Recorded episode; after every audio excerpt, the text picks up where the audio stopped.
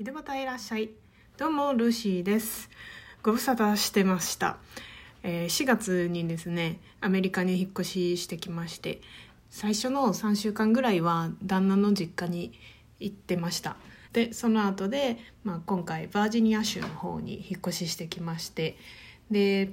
まあ、旦那の仕事も始まって1週間ちょっと経ってこれから3年間最低3年間は今住んでるところに住むわけなんですけどもそこでの生活リズムっていうものを掴んできつつあります。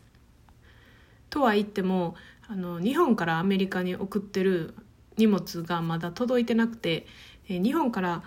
送る時に、え早便と遅便っていうのに分かれててでまあ早便は航空便遅便は船便っていうことで早便の方はねもう届いたんですよ鍋とかコーヒーメーカーとか自分が早々に欲しいものっていうのは届いたんですけど家具類を一切送ることができなかったのでベッドとか自分のデスクとかそういったものがまだ一切届いてません。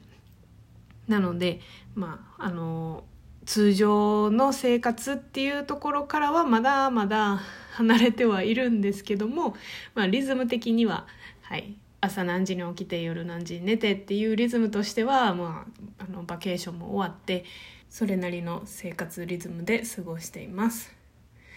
日本でね行った時はあの在宅勤務でそれももうあのほぼほぼフルタイム近い感じで仕事はしてたんですよ。あの仕事の内容があるないにはかかわらず仕事として机の前にはいたんですけど、まあ、その辺がね時差の関係もあってリアルタイムの仕事ができなくなって、えー作業ベースになったのであんまりなんかがっつりと仕事をすることがなく私の今の生活としてはまあほぼほぼ9割専業主婦95%ぐらいかな95%ぐらい専業主婦っていう生活してます。旦那さんはね7時半ぐらいに家出てで帰ってくるのが結構まあまあ遅い8時とかご飯夜ご飯食べるのが9時とかそんな時間なのであの大変なんですけど私は まだ一日のんびりとっていうと聞こえがいいんですけどあんまりやることもなく家にいる状態です。これから徐々にねちょっとでも在宅でできる仕事を探すかまああのお小遣い稼ぎになりそうな趣味を探すかなんかそのあたりを考えていこうかなと思ってます。ということでこれからまたラジオの配信をあのぼちぼち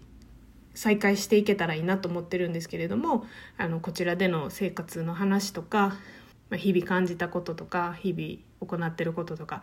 なんかいろいろ共有できたらいいなと思ってるのでこれからもよろしくお願いします。何かねアメリカのこととかで聞きたいこととか質問とかあったらあの気軽に言ってください。ということでルーシーでした。